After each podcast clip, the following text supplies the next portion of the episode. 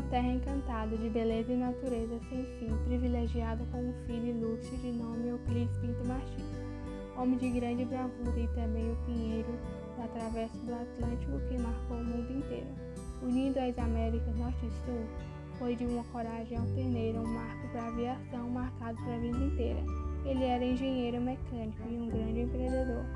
Formou-se em piloto e tornou-se um grande aviador. Tinha grande sonho de uma rota realizar.